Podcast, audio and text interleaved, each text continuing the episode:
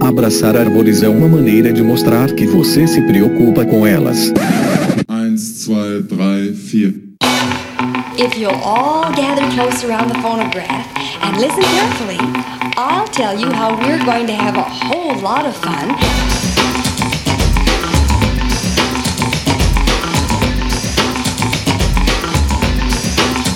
Aqui é Fernando Lima e este é o Desabraçando Árvores, um bate-papo sem firula sobre ecologia e conservação, a vida, o universo e tudo mais. Eu estou aqui diretamente de Atibaia, São Paulo e venho lhes apresentar, senhoras e senhores, mais uma discussão. É um momento aí que nós estamos vendo tudo tão polarizado, né? Tudo é 880, preto ou branco, não tem nada no meio termo. E nós vamos discutir então uma polarização, por que não? Que é uma dicotomia que é falsa, a falsa dicotomia entre o trabalho de campo e o trabalho do laboratório, né? E aqui laboratório é um termo bastante amplo, campo também um termo bastante amplo. Galera aí que trabalha nas universidades, que trabalha é, nos institutos de pesquisa, que fazem mais um trabalho analítico, de análise, seja é, análises computacionais, sejam análises de amostras biológicas. O laboratório, nesse sentido, eu vou tratar como uma coisa bastante ampla. E também o trabalho de campo como uma coisa bastante ampla, mas aquela questão, né, mais de ir para a linha de frente, é, coletar os dados. Então vamos falar da coleta e da análise de dados e dessa dicotomia que existe e é um pouco velada. Então continue aí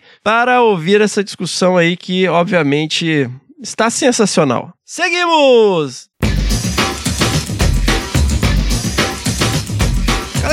Para os nossos jabás. Sigam lá as nossas redes sociais, no Facebook, o Desabraçando Árvores Podcast, no Instagram, o arroba Desabrace, no Twitter também, o arroba Desabrace. E somos um podcast, um conjunto de podcast, então sigam lá os nossos podcasts, os nossos três podcasts, o Desabraçando Árvores, o Que Bicho é Esse e o Que Bicho é Esse Crianças, no Spotify, na Amazon, no Orelo e na Apple Podcast. Se inscrevam no Google Podcasts ou no Castbox e favoritem no Deezer para não perder nenhum episódio. Hey, that's something everyone can enjoy. E se você ouve lá no Spotify, não se esqueça de ir lá e dar cinco estrelinhas pra gente, porque isso ajuda muito e vocês nem sabem como. Então, entre lá, né? Fica logo ali em cima na descrição do podcast, cinco estrelinhas, né? Se for para dar menos, nem precisa entrar, mas lhes agradeço de qualquer maneira.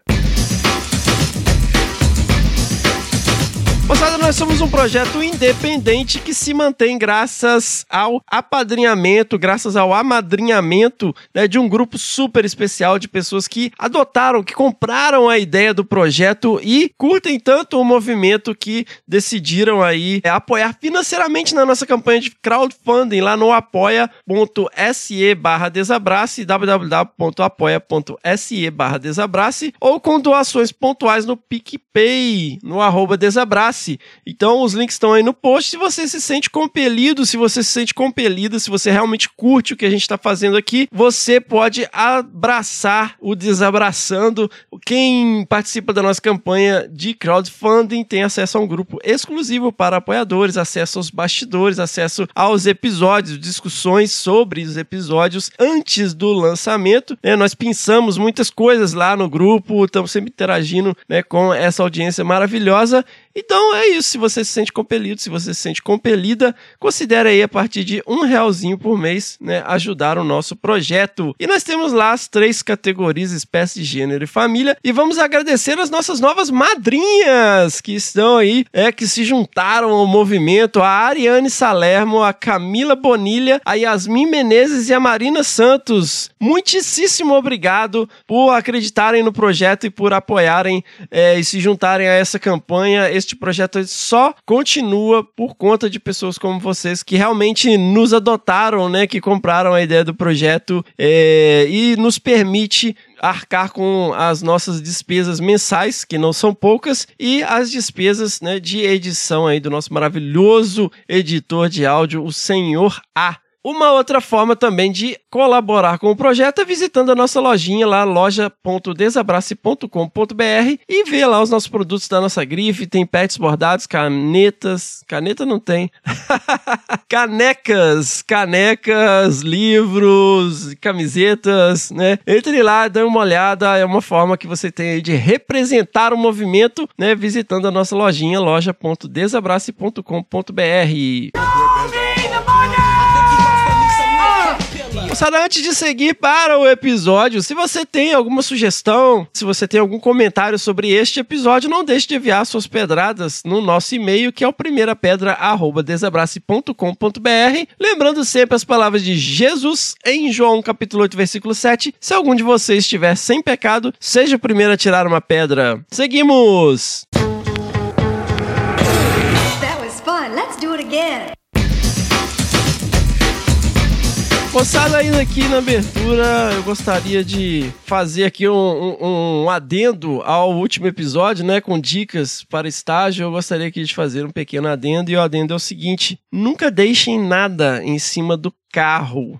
Quando você estiver em trabalho de campo, quando você estiver fazendo qualquer coisa, né? Não deixa nada em cima do carro. Você abre a porta ali, coloca em cima do carro para pegar alguma coisa e tal, porque existem enormes chances de você esquecer. E essa semana eu perdi meu facão. Na verdade, foi anteontem, anteontem do dia que eu estava gravando este episódio, eu perdi meu facão, companheiro aí de 8 anos, infelizmente, não está mais entre nós. Então fica aí esse adendo, né, ao último episódio Galera, eu estava essa semana, né, mais uma vez em uma expedição de campo aqui na Serra da Cantareira, no projeto Felinos da Cantareira, com o meu querido Rafael Souza Cruz, né, grande pesquisador aí da Unesp de Rio Claro e pé duro, bom de campo, né, a gente passa o dia inteiro lá, até difícil acompanhar o Rafael, que, né, o cara é firme mesmo, não tem tempo ruim. Se algum de vocês tiver interesse em conhecer mais o projeto, visitem lá www.felinosdacantareira.com.br e sigam também lá nas redes sociais o arroba Felinos da Cantareira. Nós estamos sempre colocando atualizações do projeto lá. Mas, né, essas expedições você acaba andando muito, né, batendo facão no taquaral, que é uma maravilha, né, porque Deus criou a floresta e o capeta criou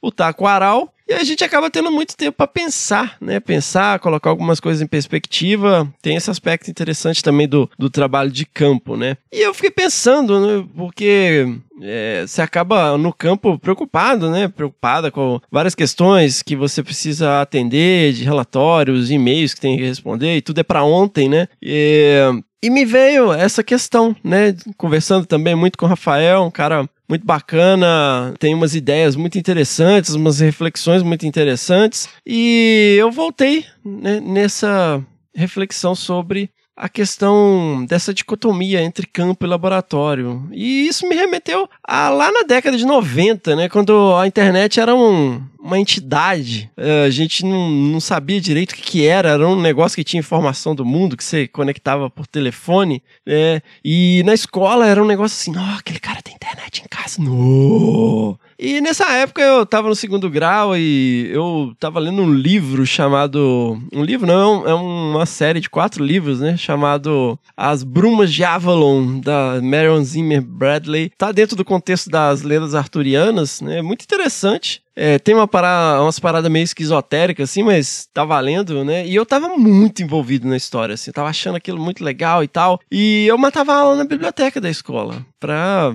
pesquisando o contexto histórico, não tinha internet pra saber onde ficava Londinium, eu nem sabia. Londinium era o embrião do que hoje é Londres, né? E eu passava horas lá procurando o que antes da invenção, antes da internet, antes da Wikipédia, existiam livros, um conjunto de livros, se chamava enciclopédia, e todo o conhecimento estava depositado ali. Então tudo que você tinha acesso era basicamente nas enciclopédias. Então eu ficava lá matando aula de boas, né, sentado lá no fundo pro diretor não, não me ver, e eu ficava lá lendo o livro, que eu não estava interessado em mais nada, ficava lá. E uma vez eu tava, né, curtia muito essa questão das lendas arturianas, e eu tava sentado lá e eu vi a pintura de um cavaleiro templário, eu fiquei, nossa, que da hora e tal. O cara tinha uma pintura bem emblemática, assim, um cara ajoelhado num- num, numa igreja dessas bem rústicas mesmo, tudo de pedra e tal, é, rezando com uma espada, é um cruzado, né? Basicamente um cruzado. Mas aquilo, é, né? Hoje a gente entende, né? Basicamente é questão de fanatismo, matar em nome de religião, né? A gente vê tudo que aconteceu aí em relação ao terrorismo no Oriente Médio,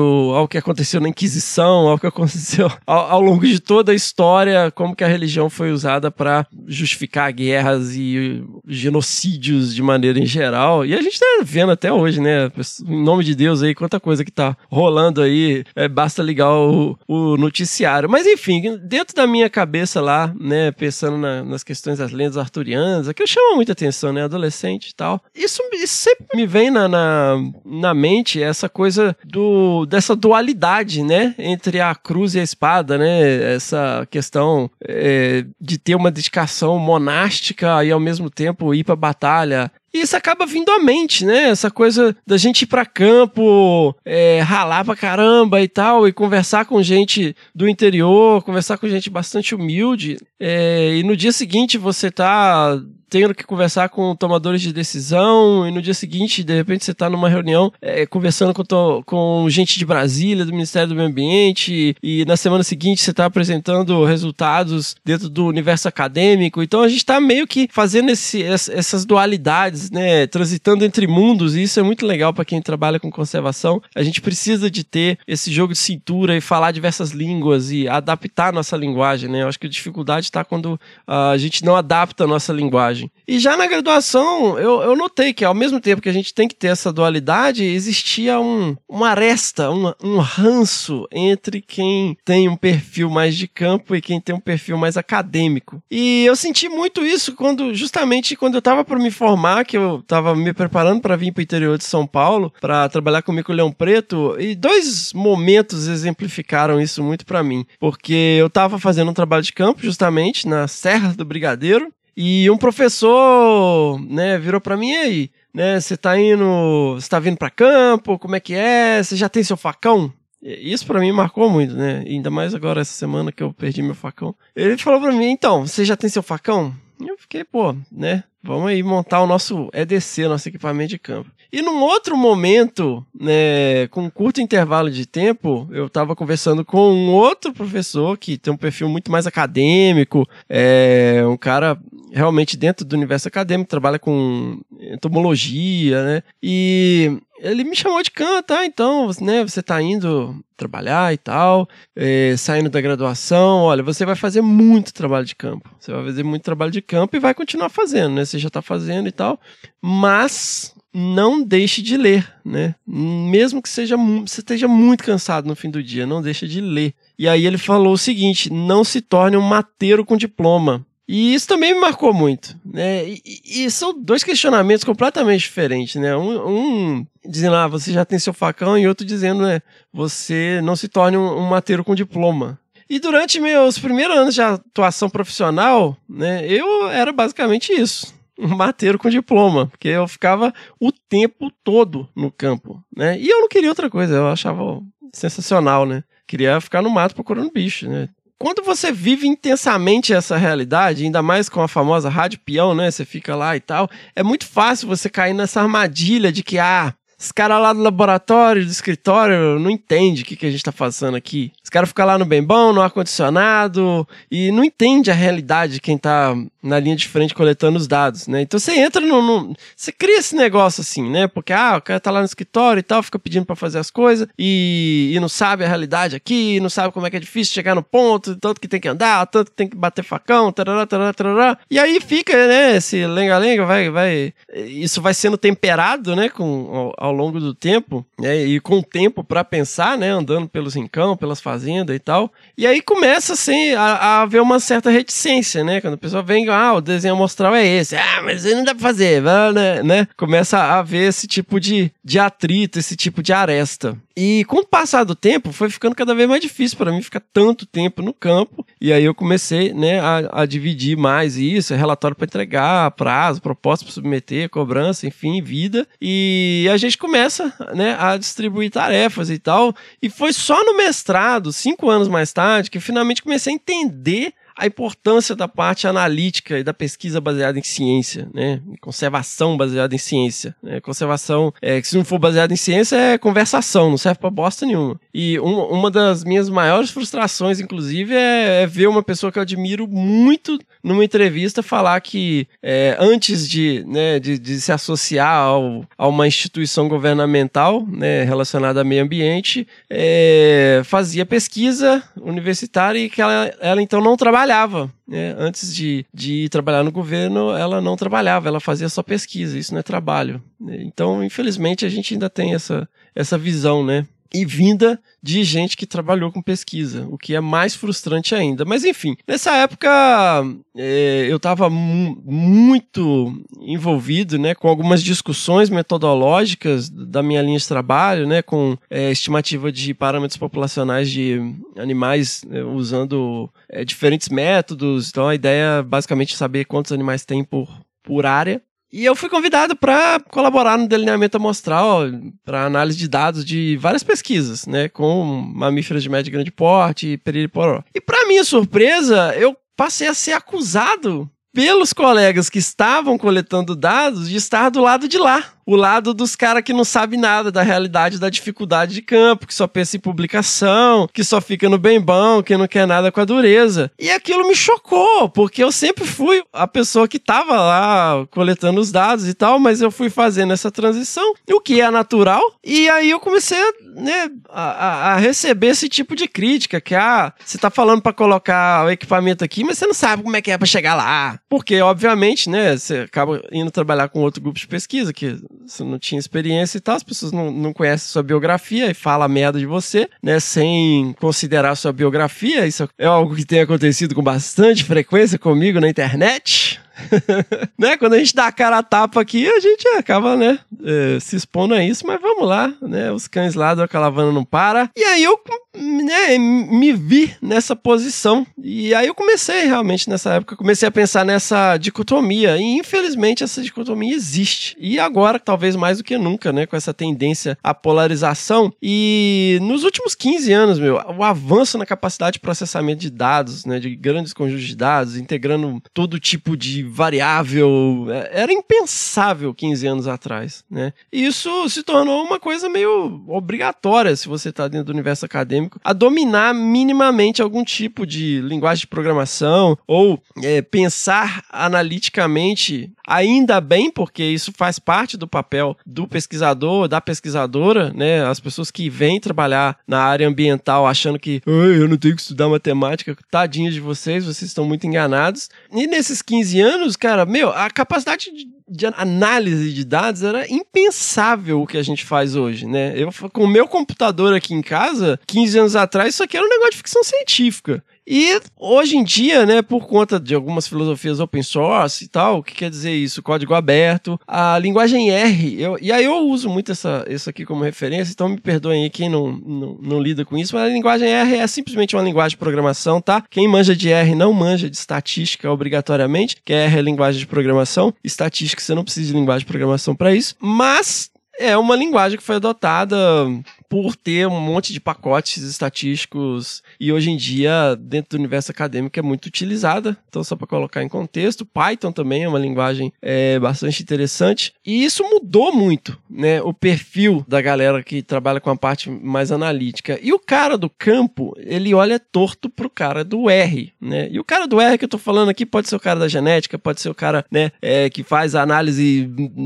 celular, ou que só pega lá um, uma amostrinha do bicho vai estudar no laboratório, né? E aí o cara do campo vai lá, ah, esse cara aí nunca viu o bicho que ele tá modelando, ele pega esse monte de variável, joga na panela de pressão para ver o que dá, fica aí se achando, né, um gênio do The Big Bang Theory e todo mundo fica pagando pau. E ao mesmo tempo, essa pessoa com perfil mais analítico, né, o cara do R, ele fica olhando pro torto pro cara do campo, né? Ah, esse cara não entende nada de ecologia, essas merda que faz, não tem delineamento amostral, não tem pergunta, fica amarrando os dados aí, não faz nada com os dados, fica só, né, amarrando aí, fica só tirando tirando onda de Indiana Jones e todo mundo paga pau. E aí eu lembro dessa figura do cavaleiro templário ajoelhado na igreja com uma long sword, pronto para massacrar as pessoas. Mas enfim, né, com a minha cabeça adolescente eu achava aquilo lá lindo, mas eu não, não pensava na parte do massacre que depois que a gente começa a estudar a história para valer a gente entende, né? Mas você precisa ter o cara do campo e o cara do R. É, você, os dois extremos ajudam o cara do meio, que consegue fazer um pouco dos dois. O profissional que realmente quer fazer diferença em conservação, ele tem que transitar entre mundos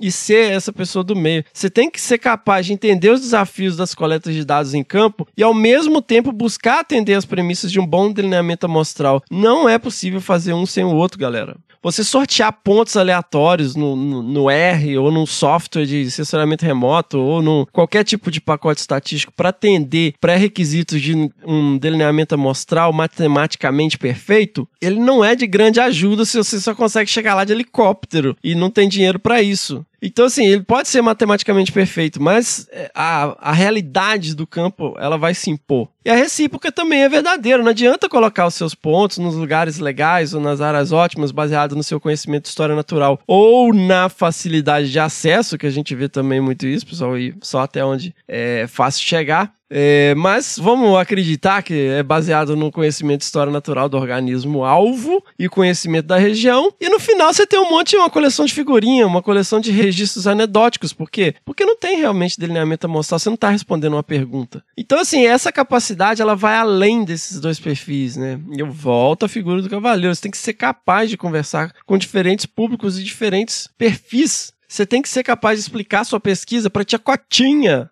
Um beijo aí, tia. O que, que eu tô chamando a atenção aqui, galera? Que é importante que quem tem perfil analítico, que você está fazendo modelagem de nicho ecológico no R, ai que legal, tela preta, é, pede para ir para campo com aquele seu colega que conhece o bicho, que está estudando o bicho. Você não precisa bater facão, nem fi ficar indo em toda a expedição de campo, mas você precisa entender a questão da história natural. Né? Eu participo de bancas de qualificação, banca de defesa, e aí eu sempre trago isso. Eu falei, gente, o que, que você está respondendo? Porque eu sinto muita falta dos organismos. As pessoas estão mais preocupadas em, em, descrever modelos do que descrever as questões ecológicas. Né? A pergunta é ecológica, mas você só fala da parte metodológica. Então, invariavelmente, eu acabo perguntando isso. Né? E muitas vezes a gente falha em perceber que o mundo é em 3D, que mapa em paisagens. É, é, é elas não representam tão bem. É o melhor que a gente pode fazer? É o melhor que a gente pode fazer com o que a gente tem na mão. Nós não vamos cruzar os braços, ah, não tem como incluir todas as variáveis, né?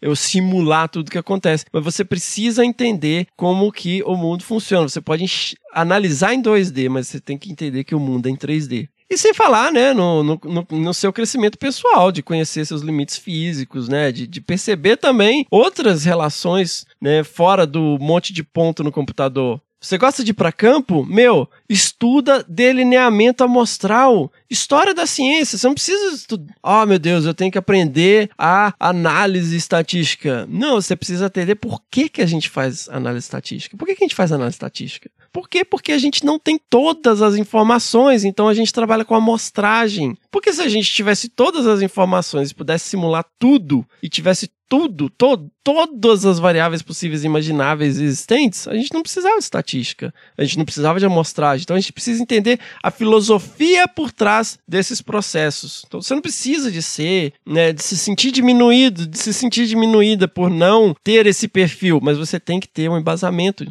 do porquê você está coletando dados. E você precisa saber o suficiente para conversar com a pessoa que vai analisar os dados. Né? Precisa de haver essa integração. E aí você precisa de fazer essa reflexão. Você está coletando dado para quê? Né?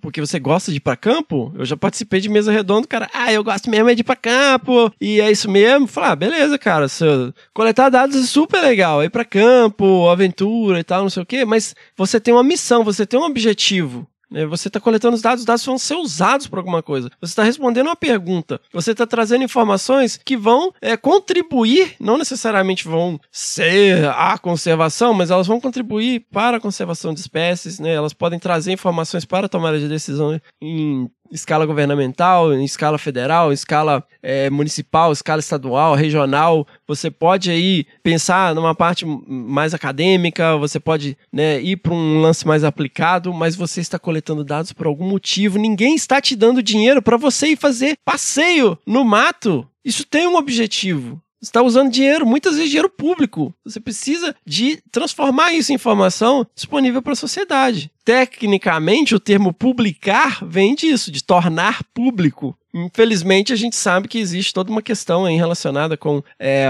um, valores para se pagar para as revistas e tal. Não vou entrar nessa discussão aqui. Mas a questão é: nós precisamos de buscar um caminho do meio a pessoa que tem um perfil mais analítico tem que pôr o pé no campo e a pessoa do campo tem que pôr o pé na parte analítica, porque é só assim que a gente consegue é, caminhar. Porque esse antagonismo, essa coisa, ah, o cara do campo, o cara se acha e tal, não sei o quê, ó, oh, aquela pessoa lá, né, que só fica lá no ar-condicionado, metida a besta, que acha que sabe tudo e tal. Cara, isso não leva nada, nem a lugar nenhum, ninguém a lugar nenhum. Porque, cara, é só intriguinha de corredor, ninguém vai para frente, só fica Vamos amadurecer, vamos avaliar melhor quais são os objetivos maiores aonde a gente quer chegar, porque é muito triste perceber isso, né? É, e eu falo como quem já esteve dos dois lados. Eu já fiquei no campo lá, junto com os assistentes de campo, falando mal de quem. É, ah, os caras não fazem nada, fica lá, pega os dados da gente e nem dá crédito, piriri pororó, né? Como também já tive do lado de cá, meio, porra, os caras acham que é tudo na força bruta, né? E faz as coisas de qualquer jeito só porque gosta de bichinho. É, mas sem, a gente não anda sem os dois perfis. Então vamos tentar aí buscar o caminho do meio né, galera? Vamos valorizar quem tá indo pro campo, vai junto, conheça o trabalho, vamos sentar, estudar também a parte analítica, delineamento amostral, é, como que faz, né? Como que a, a, essas modelagens funcionam. Você não precisa de ir lá no, né, na parte